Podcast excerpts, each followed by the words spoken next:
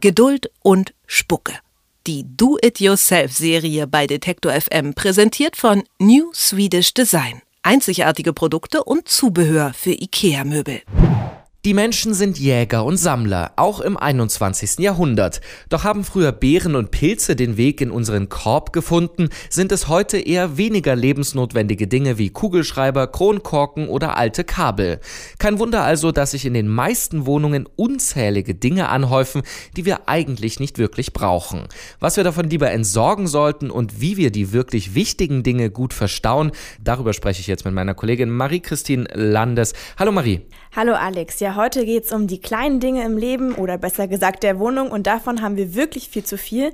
Laut einer Statistik soll jeder Europäer im Durchschnitt 10.000 Gegenstände besitzen. Enthalten in dieser Zählung sind noch nicht mal diese heimliche Essstäbchensammlung oder Gummis, die ich aufbewahre oder das Glas voll Kronkorken. Und tatsächlich brauchen wir von diesen 10.000 Dingen aber eigentlich nur 500.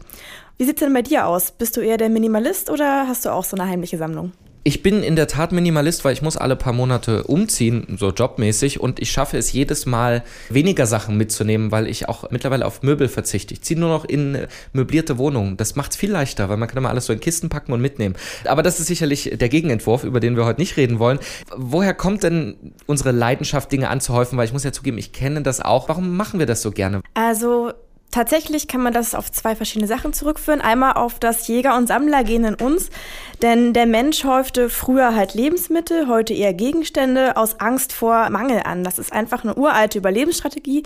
Das Problem ist aber, wir leben ja heute in einer Konsumgesellschaft. Es gibt eigentlich keinen Mangel. Wir können alles zu jeder Zeit überall kaufen.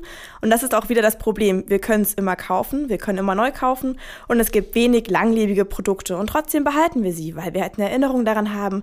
Man kann es ja vielleicht auch auch reparieren oder wir basteln mal was draus und so wird's immer mehr. Und die Industrie und auch so Krimskrams-Läden, die ja aus dem Boden sprießen in Innenstädten, die machen es uns aber auch einfach, Kram anzuhäufen. Genau, die Werbung und die Industrie sind auch ein Riesenproblem. Einerseits ist es super praktisch, mehr Fächer, mehr Ergänzungssets, aber diese ganzen Schränke mit mehr Fächern erlauben es uns halt auch immer mehr anzuhäufen. Und dazu kommen dann noch diese ganzen tollen, bunten Schachteln zum Verstauen. Die lösen aber unser kleine Dinge-Problem ja nicht, denn sie fördern es. Denn aus den Augen, aus den Sinn ist bei mir auch so einmal was drin und ich vergesse das und finde es vielleicht in einem Jahr wieder wieder. Und deshalb sind zwar Krimskrams und andere Dinge per se nicht verkehrt, aber man sollte wirklich gucken, was man davon braucht. Und sich halt die Frage stellen, was lohnt sich denn wirklich davon aufzuheben und eben in eine Schachtel zu packen. Ich zum Beispiel habe eine Schachtel für Postkarten von Freunden, die mache ich auch ab und zu auf und lese mir durch und das ist ganz schön und deshalb hebe ich sie auf. Und du? Mm, also in Kisten packe ich in der Tat nicht so viel, aber ich habe eine heimliche Sammelleidenschaft, die ich vorhin unterschlagen habe. Bücher, ganz klassisch so zum Anfassen. In der Tat lese ich die unterwegs immer da, wo ich gerade wohne und schicke die dann mit der Post nach Hause zu Mutti und die muss die dann für mich im Keller verstauen.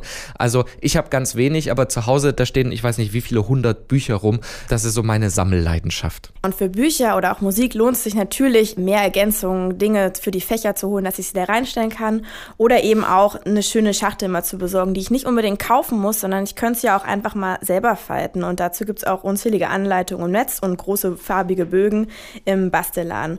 Und es muss halt eben nicht alles auch in diesen Kisten verschwinden. Ich kann ja auch Dinge, die ich zwar selten benutze, die aber sehr schön sind, auch im Regal gleichzeitig irgendwie als Deko hinstellen. Und in meinem Fall sind das Kameras. Ich habe quasi die Kamerasammlung von meinem Opa übernommen und die besten Stücke stehen halt im Regal, komme ich auch immer ran, um sie zu benutzen und der Rest ist mit anderem Fotokrams in der Kiste verstaut. Die Sammelleidenschaft der Menschen ist ungebremst und warum wir uns trotzdem von manchem trennen sollten und wie wir die übrigen kleinen Dinge gut verstauen können, darüber habe ich mit meiner Kollegin Marie-Christine Landes gesprochen. Vielen Dank dafür. Gerne. Und kommende Woche, da dreht sich hier am Freitag bei Do It Yourself Geduld und Spucke alles um selbstgebaute Wickelaufsätze. Geduld und Spucke. Die Do It Yourself Serie bei Detektor FM präsentiert von New Swedish Design. Einzigartige Produkte und Zubehör für IKEA-Möbel.